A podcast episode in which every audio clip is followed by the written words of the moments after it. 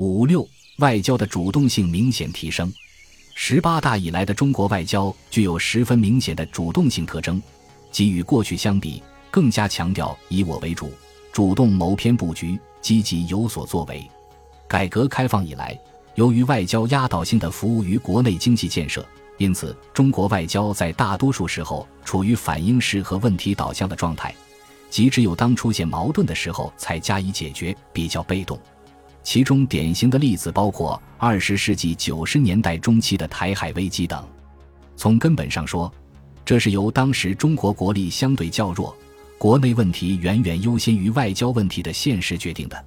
然而就现在来看，随着中国综合国力的显著增强，海外利益的不断扩展，以及参与全球治理的程度日益加深，外交在国家发展战略中的地位已不可同日而语。因此，中国外交凸显主动的一面是所必然。这种主动性体现在下先手棋、提前布局上。在习近平上任之初，中国外交的主要问题集中在两个方面：一是中美之间出现战略互不信任；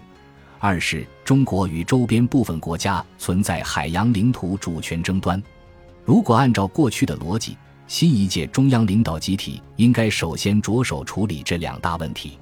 然而，习近平上任后不到一周，即首先出访俄罗斯和非洲部分国家，然后又对拉美多国进行了国事访问，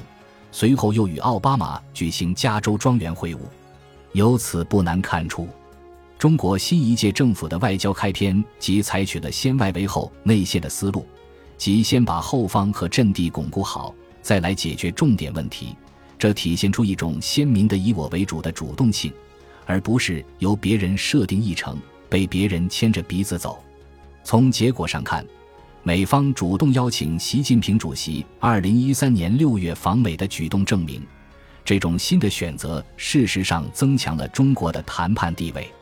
类似的例子很多，如中国设立三沙市，在东海划设防空识别区，在南海进行基础设施建设等。通过主动作为，中国获得了战略和战术上的主动性。增加了外交政策的灵活性，这种主动性也体现在设置议程、塑造话语上。新型大国关系理念的提出，就是中国外交主动设置议程的典型案例。梳理冷战后的中美关系发展历程，不难发现，对中美关系的定位往往是由美国先提出，然后中国做出回应；而新型大国关系则是一个由中国提出并得到美方积极回应的概念。他对中美打破守成大国与新兴大国之间往往发生冲突的历史窠臼，构建以相互尊重、互利共赢为基础的新型关系，发挥了积极作用。在南海问题上，面对西方国家提出的冻结方案，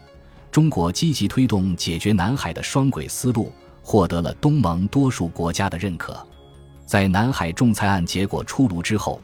中国坚持用双轨思路解决南海问题。尽力控制南海问题对中国与东盟合作的干扰，缓解了被动局面。